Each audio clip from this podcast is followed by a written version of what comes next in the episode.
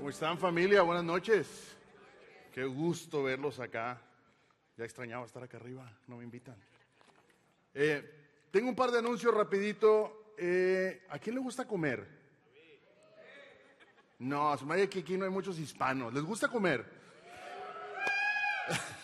Entonces los invito a que traigan comida la próxima semana. La próxima semana estamos celebrando Día de Culturas. Es un día como nuestra iglesia. Somos una iglesia multicultural de todos los diferentes países. Hasta Estados Unidos va a estar representando acá. Los jóvenes se van a hacer cargo de Estados Unidos. Ellos van a representar. Eh, parte de lo que vamos a hacer es, queremos convivir. Una manera para tú invitar a alguien a la iglesia es invitándolo a comer. La mejor manera y más fácil de invitar, invítalo a comer y te aseguro que viene. Entonces, parte de lo que queremos hacer, al finalizar va a estar una lista para que tú te escribas. Hay cada país, va a haber países que no se han representado antes. Estaba viendo la lista. Hay gente que está representando un país que no sabía. Entonces, si tu país no está escrito y no tienes que traer comida para toda la iglesia. Esto es bien simple. Trae un platillo pequeño para compartir. Lo dividimos en 20 y el que alcanzó, alcanzó. ¿Estamos? Entonces, es simplemente queremos conocer de cultura, va a ser un tiempo de convivencia, el culto va a estar un poquito más, más rapidito para salir rápido y poder convivir afuera y pasar un tiempo en familia. Otra cosa, la semana pasada les hablamos nuestra parte de cómo nosotros como iglesia queremos dar y eh, expandir el reino amando a nuestra comunidad. ¿Cómo amo a mi comunidad ahora que viene eh, el Día de Acción de Gracias?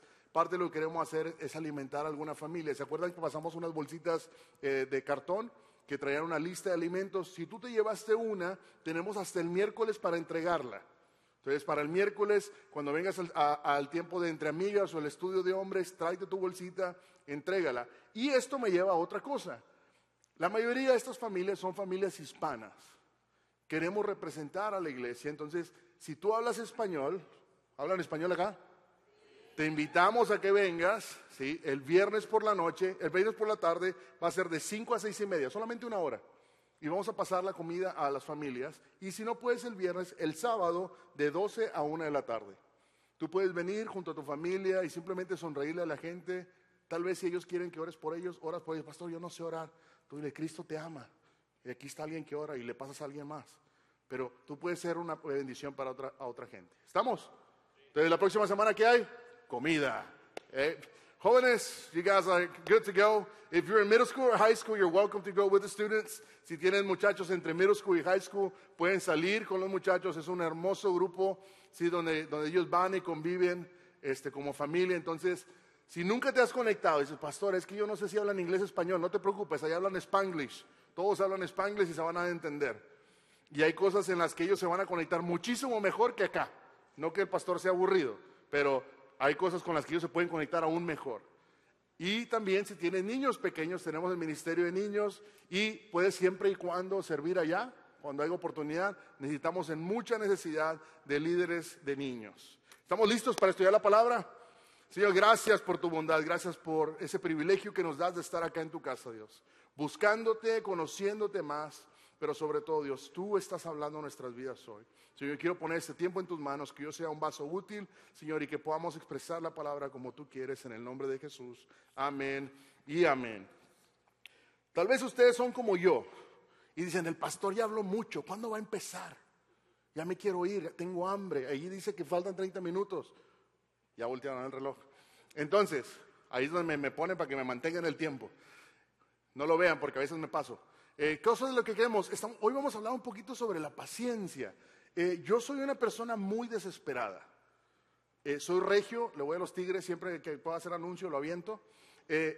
y una de las cosas que tenemos que hablamos muy rápido.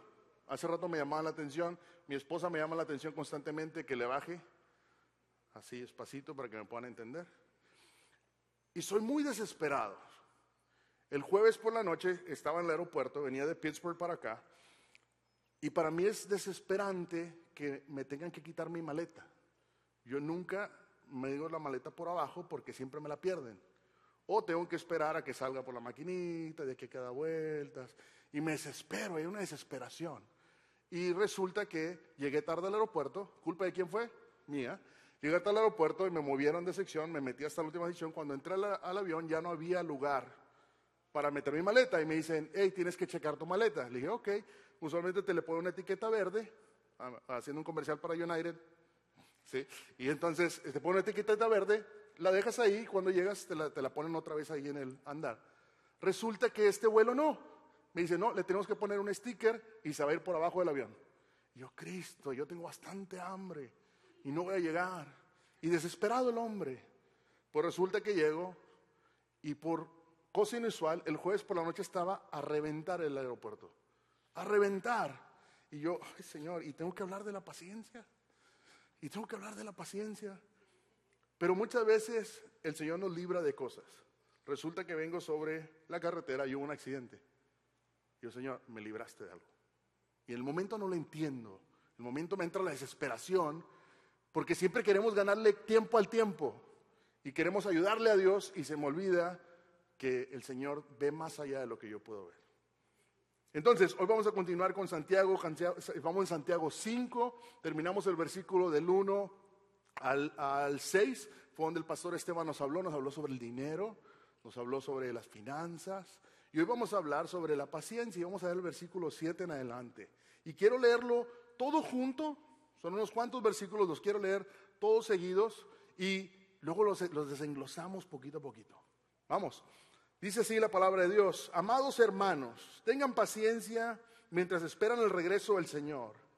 Piensen en los agricultores que con paciencia esperan las lluvias en el otoño y la primavera. Con ansias esperan a que maduren los preciosos cultivos. Ustedes también deben ser pacientes. Anímense porque la venida del Señor está que cerca. Y luego continúa el versículo 9, hermanos, no se quejen unos de otros o serán juzgados. Pues miren, el juez ya está a la puerta. Amados hermanos, tomen como ejemplo la paciencia durante el sufrimiento a los profetas que hablaron en el nombre del Señor. Honramos en gran manera a quienes resisten con firmeza en el tiempo de dolor. Por ejemplo, ¿han oído hablar de Job? Un hombre de gran perseverancia. Pueden ver cómo al final el Señor fue bueno con él, porque el Señor está lleno de ternura y misericordia. Dice, pastor, ¿y eso qué? Bueno, lo vamos a ver. Parte de lo que está diciendo Santiago se dirige a los cristianos y es, se los vuelvo y se lo repito, es la, el libro de la Biblia más práctico, que es simple, sigue las instrucciones, pero son difíciles de seguir en muchas ocasiones. Y aquí se dirige en el versículo del 1 al 6, no les habla de hermanos, pero aquí sí les dice Santiago, amados hermanos, nos está hablando a ti y a mí, amados hermanos. Así que estamos hablando de lo que él está diciendo, tengan paciencia. Él viene y les dice, amados hermanos, tengan paciencia, los está exhortando. Claramente está hablando a los cristianos acerca de la paciencia a la luz del regreso del Señor. Tengan paciencia porque ya viene el Señor. Tengan paciencia. Para nosotros el escuchar la palabra paciencia me desespera nada más de escucharla. Pastor, ya dijo paciencia muchas veces, pues la voy a escuchar muchas veces. Tengan paciencia. Y, el, tener paciencia me desespera. Yo, yo soy, en la mañana fui a recoger a mi hija a la, a la, escuela, a la iglesia y vengo y le digo, mami, ora por mí. Me dice, ¿por qué? Dice, porque tengo que orar de paciencia. Viene una señora enfrente de mí en el celular. Y el de al lado en el celular. Y yo necesitaba llegar a donde tenía que ir. Y Señor, paciencia. Soy desesperado. Entonces no me digas que sea paciente, Señor, porque y yo le decía en broma al Señor, yo dejé de pedirte paciencia porque siento que entre más paciencia te pido, como que hay más pruebas de que, sí, estoy siendo probado a ver si, la, si paso, ¿no? Eh, hay alguien que cuando tiene hambre, algunos de ustedes cuando tienen hambre les fluye la paciencia, les nace, les sale así por los poros la paciencia. ¿No? ¿No? Ah, yo pensé que a lo mejor le tocaba alguien por aquí. Dije, pero no sé, entonces yo no soy de los que me fluye la paciencia cuando tengo hambre, me desespero. Eh, cuando está alguien, eh, has estado en la luz y se pone en verde, y en cuanto se ponen verde, ya te están pitando. Qué desesperación. Bríncale, si quieres. Yo les hago, bríncale. O levántate más temprano. No es culpa mía, y eso soy yo, pero es parte de la desesperación. ¿Alguno de ustedes se identifica? ¿O nada más yo? Sí, bueno, ya no me siento tan mal, ya no me siento tan mal que no soy el único desesperado acá. Eh, leía, mientras estudiaba, leía la anécdota de un hombre que estaba en una intersección y, él llega al alto y su carro se le descompone. Y el carro está descompuesto y vienen y le están a piti, piti con el claxon, ¿no? El claxon, el claxon. El señor se baja del auto, amablemente, va con el señor delante y le dice, ¿qué te parece si tú vas y prendes mi carro y yo le doy al claxon? La paciencia, la gente se desespera, vivimos desesperados. Vamos a desenglosar lo que es la palabra paciente, paciencia, que aparece desde el versículo 7 hasta el versículo 10. Hay una palabra diferente para paciencia y esta viene eh, de eh, una palabra griego que se llama macros. Macros, que significa algo largo o grande. ¿Han escuchado la palabra macros, micro? De ahí viene, macros, algo grande.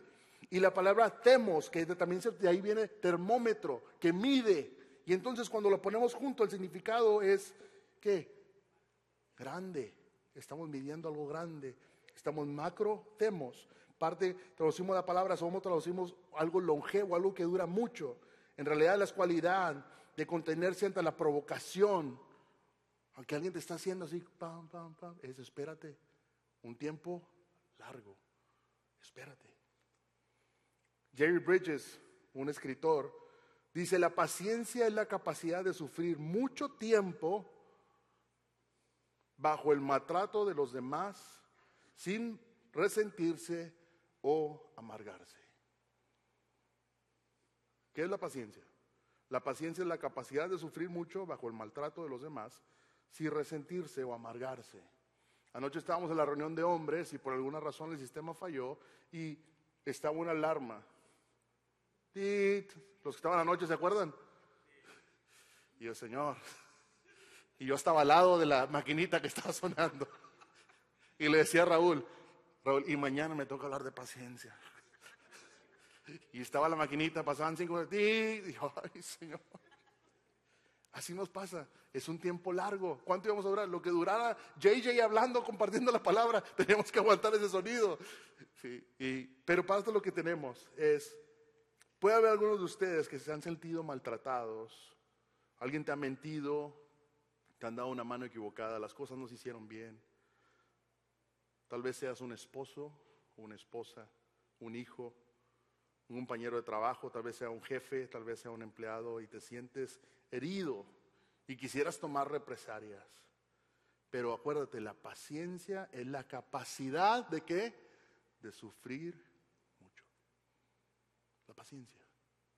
Es la capacidad, cuando yo llego a ese punto, de llegar a decir, ok, esto me tocó a mí, me toca aguantar. Y 1 Corintios 13, 4 dice, el amor es que sufrido, es sufrido, pero a la vez es que benigno. La misma palabra sufre mucho y luego que es amable. Después de haber sufrido mucho, por lo general no soy muy amable. No tiendo a ser amable. Pero Dios quiere llenarnos de su espíritu. Ese, ese fruto del espíritu es amor, alegría, paz. Porque fíjate lo que dice Galatas 5:22. Mas el fruto del Espíritu es amor, gozo, paz, paciencia, benignidad, bondad y fe. ¿Hasta cuándo deberíamos ser pacientes en nuestro sufrimiento y en nuestro maltrato? El versículo 7 dice, mientras esperan el regreso del Señor. Hasta entonces tenemos que aguantar. Así que la paciencia va a seguir creciendo en ustedes, creciendo en mí. Hay que ser pacientes, esperar. Había un canto que dice, esperar en ti, difícil sé que es. Mi mente dice, no, no es posible. ¿Se acuerdan de esa canción? Entonces dice, hey, así llego, estoy desesperado. Ahora bien, a la venida del Señor, el versículo 8, porque la venida del Señor está cerca, lo vuelve a decir. El versículo 9 lo vuelve a decir, pues miren, el juez ya está a la puerta. Te lo vuelvo a decir, hasta entonces hay que aguantar. La palabra de Dios nos habla que vamos a ser arrebatados. 1 Tesalonicenses 4:17. Luego nosotros los que vivimos, los que hayamos quedado, seremos que arrebatados juntamente con ellos en las nubes para recibir al Señor en el aire y así estaremos siempre con el Señor. Hasta entonces tenemos que aguantar. Y sucede que El Señor puede venir a cualquier hora. El Señor pudiera venir ahorita mismo mientras yo estoy acá hablando y nos arrebata. Y si tú no estás preparado, te quedas con todo lo que las, las hermanitas traigan en la bolsa. Nosotros nos vamos. La pregunta es, ¿estamos preparados para esperar la venida del Señor? Con paciencia, estoy esperando la venida del Señor. Sé que es difícil ser paciente hasta que Jesús, hasta que Jesús venga, pero Él nos va a ayudar. Él nos da el ejemplo del granjero. Te habla sobre el que siembra, nos da el ejemplo de los profetas, los que, como dicen en mi rancho, los que aguantaron vara, los que no se rindieron. Y en tercer lugar nos da el ejemplo de Job. ¿Ha escuchado la historia de Job? Nos da el ejemplo de Job, ese personaje del Antiguo Testamento que tanto sufrió. Y quiero empezar en primer lugar, el agricultor es como un ejemplo de paciencia. El agricultor, ¿alguien de aquí ha sembrado algo? A mí me tocó sembrar una vez con mi abuelo. Jugábamos competencias en la yarda, ¿no? Yo sembraba en mi casa, él en su casa, y se me ocurrió sembrar chiles. Y como yo no sé sembrar chiles, yo no sabía que las raíces se pueden mezclar. Y cuando la raíz toca con otra, se pasa el picor de uno a otro. Y entonces yo no sabía eso. Yo sembré chile habanero nada más para ver si se daba. Al lado sembré lo que se llaman yellow peppers, el, el, que el puya, ¿no? El amarillo, que es dulce para ensaladas, y unos chiles morrones. Bell peppers. Y resulta que ya crecieron los chilitos, unos los que se alcanzaron a dar, y me hice una ensalada. Y ahí se quedó. Esa cosa picaba, picaba, que donde no sabía yo sembrar.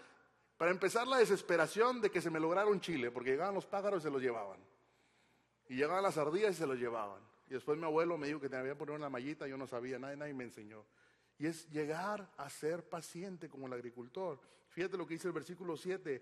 Piensen los agricultores que con paciencia esperan las lluvias en el otoño y la primavera. Con ansias esperan a que maduren los preciosos cultivos. Nosotros vivimos una, todo rápido, rápido, rápido, rápido. Vas a McDonald's y te desesperas porque no tienen el Happy Meal listo. Ya tienes al niño gritándote que tiene hambre. Uno vive que todo queremos rápido, queremos computadora rápido, queremos celulares rápido, queremos que la mujer me atienda rápido, quiero que el esposo me escuche rápido, quiero que el patrón me pague rápido, quiero que todo sea rápido, quiero que las ocho horas pasen rápido porque me quiero ir a la casa. Y si soy como yo, cuando veo una película me gusta adelantarle, porque cuando hablan mucho me aburren y le ya quiero la acción. Mis hijos se desesperan viendo películas conmigo, porque yo sé, va, va, va, va, va. Ya, ya veo que aquí varios se identifican, ya veo a las esposas ahí picándole al esposo. Entonces, la paciencia. Pero dice el granjero, con paciencia espera y con ansias espera. Y ahora la pregunta sería, ¿Por qué los agricultores están dispuestos a esperar y a ser pacientes? ¿Sabes por qué? Porque el fruto es precioso. La recompensa de haber esperado es precioso. Con ansias esperan. Si alguna vez has estado en el cultivo de vegetales o frutas, el esperar a que dé. Y hay frutos que tienen que pasar varios años antes de que den. Yo no podía sembrar eso. Lo quemo. No, hay gente que no, nacimos para eso. Yo mejor voy al HIV y me evito problemas. El fruto es precioso y vale la pena esperar. Número dos, porque la cosecha es un proceso. Con paciencia esperan las lluvias, las lluvias tempranas alrededor de octubre. Plantaban en medio en el invierno y luego en octubre llegaba la lluvia y ablandaba el suelo y luego la lluvia tardía en abril o mayo y luego recogían la cosecha. Mi abuelo decía que ellos sembraban en temporales. Y dice que es temporal. No, amigo, pues uno, la temporada.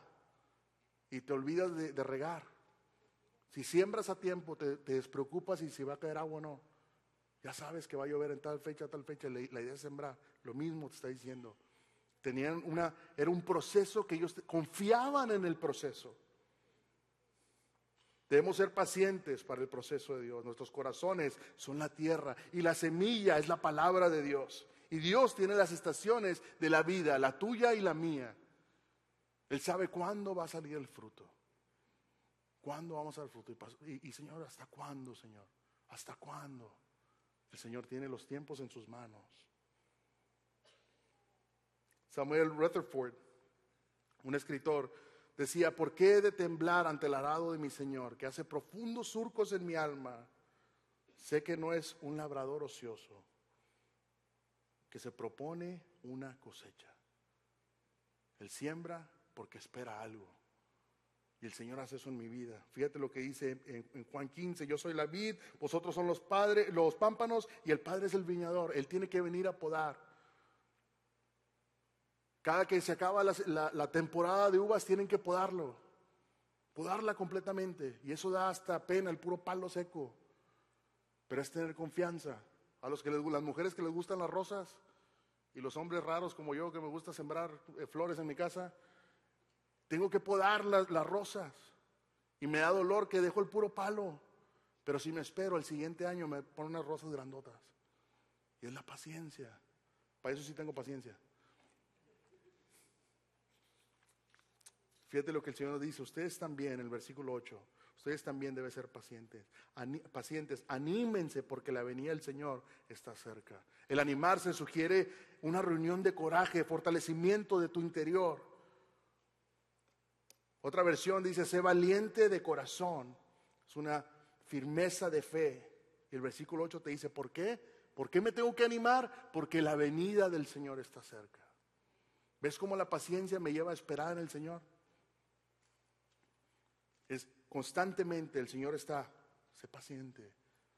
Porque cuando soy paciente puedo esperar fielmente en la, en la venida del Señor. A medida que estamos creciendo y Dios está produciendo fruto como un granjero, estamos siendo pacientes. Él está desarrollando nuestro carácter. Lo está formando nuestro carácter. Versículo 9 dice, hermanos, no se quejen unos de otros o serán juzgados. Pues miren, el juez ya está a la puerta. La palabra queja significa literalmente suspirar o gemir o murmurar, hacer ruido del hermano. Deja de quejarte o de gemir. No culpes de tus problemas a otros. Hermanos míos, no culpes unos de otros tus problemas. No le culpes a tu hermano los problemas que tú tienes. Mientras esperamos en Jesucristo que Él regrese, no nos comamos unos a otros. Seamos pacientes. Hay un fruto que crece más rápido, hay un fruto que crece más lento. Hay fruto que hay que estarle acariciando. Hay fruto que hay que irle a cantar canciones.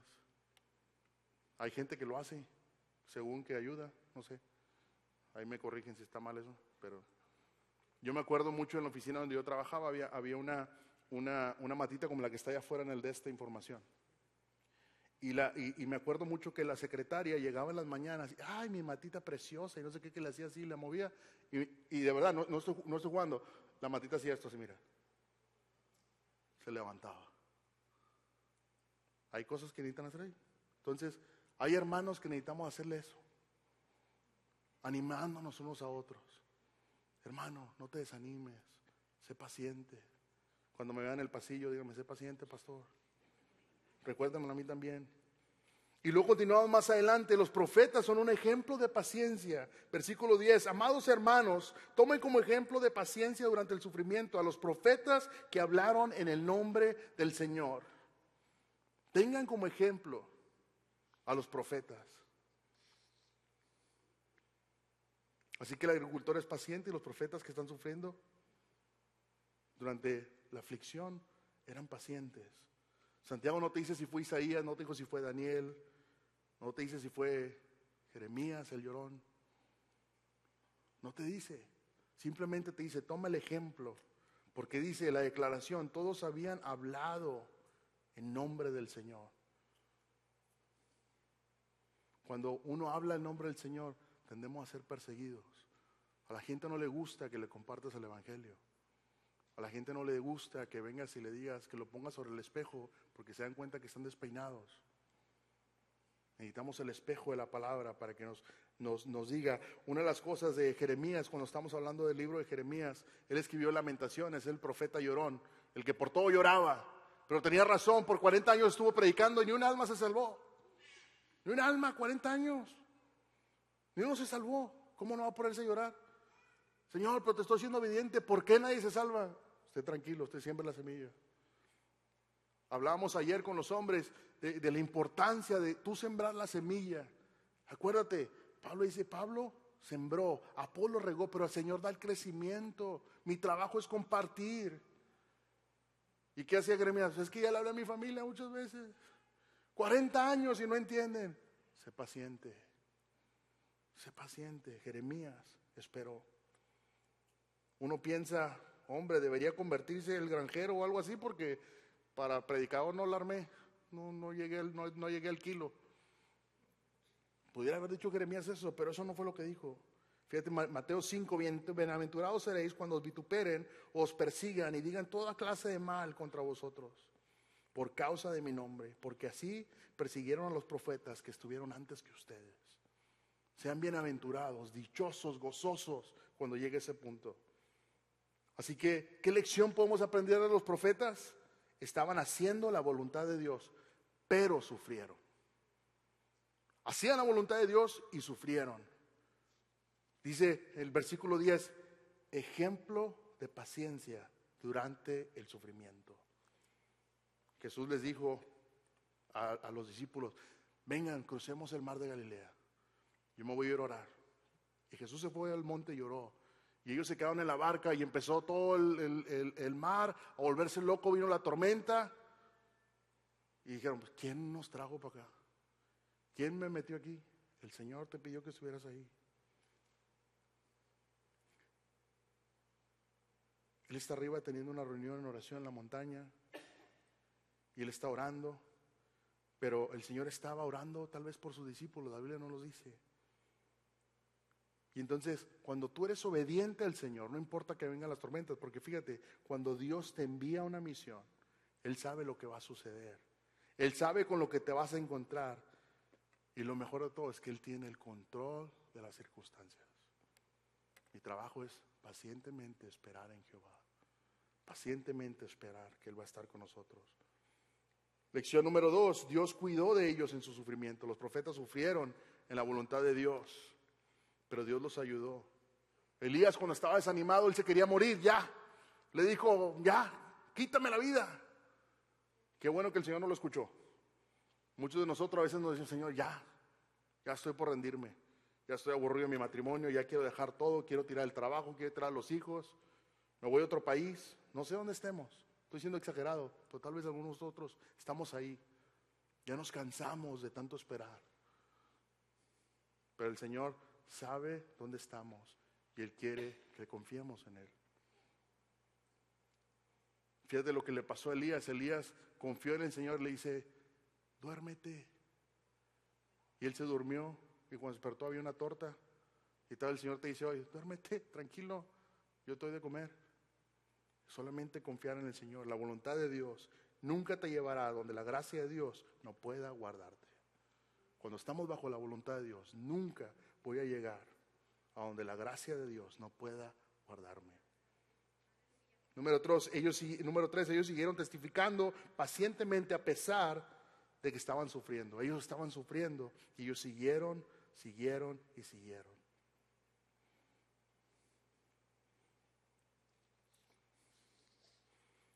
Seguimos más adelante en Job, cuando dice el versículo 11, honramos en gran manera a quienes resisten con firmeza en tiempo de dolor. Por ejemplo, ¿han oído hablar de Job?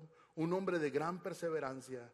Pueden ver cómo al final el Señor fue bueno con él porque el Señor está lleno de ternura y misericordia.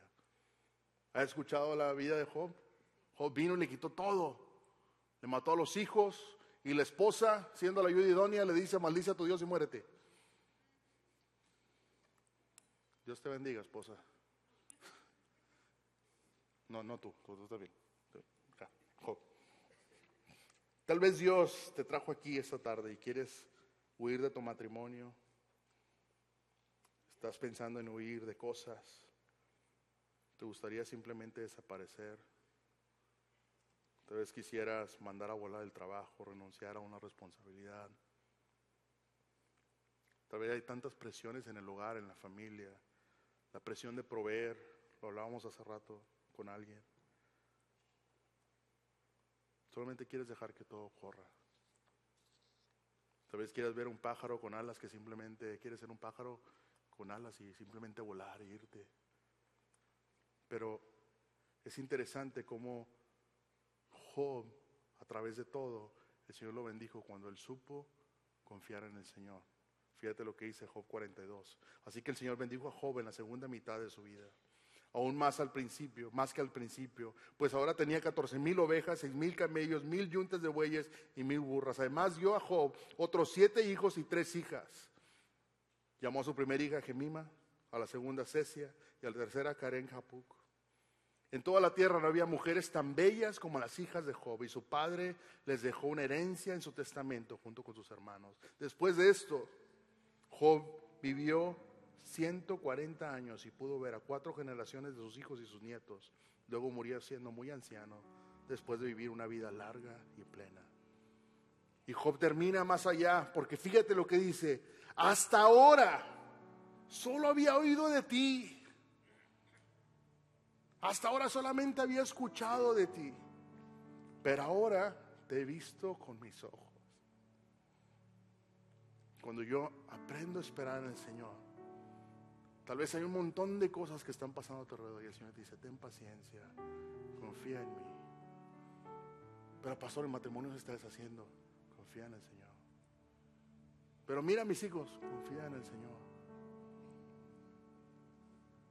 Alguien dijo, nunca dudes en la oscuridad de lo que Dios ha dicho en la luz. Él prometió, no te dejaré y no te abandonaré. Las promesas de Dios, como tus días, así será tu fuerza. Los planes que tengo para ti son buenos, para bendecirte, prosperarte y para darte un fin esperado. Pero tenemos que esperar, tenemos que ser pacientes. Si tomamos los tres ejemplos, vemos al agricultor, que tenía que seguir trabajando y esperar la cosecha. Al igual que los profetas debemos seguir testificando y compartiendo la noticia que Cristo viene. Y al igual que Job tenemos que ser que seguir esperando y confiando en Dios. Que Él es compasivo, que Él está lleno de misericordia, que Jesús va a venir y Él va a arreglar todos mis problemas. Mi trabajo es buscar del Señor. Dice más, buscar primeramente el reino de Dios y su justicia. Y todo lo demás, déjaselo a Dios. Tu trabajo, mi trabajo es buscar del Señor. Confiar en que sus, promesas son fieles.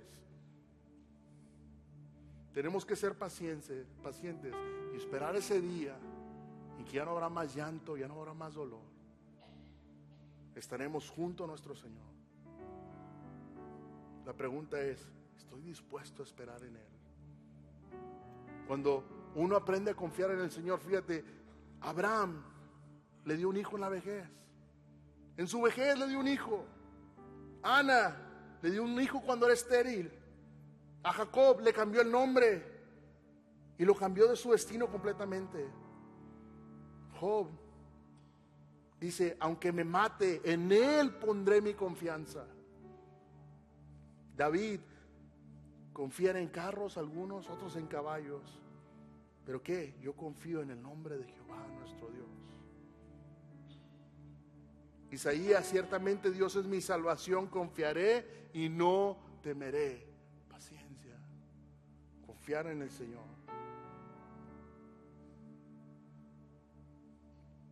Esperar en ti.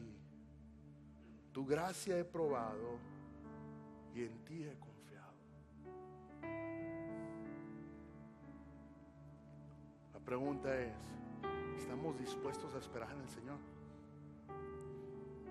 Qué hermoso es esperar en el Señor. Anímense unos a otros, grupos de vida, anímense unos a otros. Pastor, pero yo no tengo a nadie, únete a un grupo de vida. Arrancamos un grupo de vida nuevo hoy, estamos a punto de arrancarlo. ¿Quieres aprender liderazgo? Ven ahí, cómo ser un buen empresario, conforme al modelo de Jesús. Anímense unos a otros, porque ahí sí te van a entender. Anímense otros con matrimonios, mujeres, Anímense unos a otros. Pastor, yo soy nuevo en la fe. Vete a punto de partida. Anímense unos a otros. Porque cuando nos animamos, la paciencia se reanima. Ya casi llegamos. Ya casi llegamos. Pierdo la paciencia cuando se me olvida lo que va a pasar. Un estudio de la Universidad de Ohio, hicieron un estudio, eh, lo acaban de publicar hace poquito, creo que el año pasado, y hablaba específicamente de la paciencia. Y la gente está dispuesta a dejar eh, cosas muy grandes por miserias.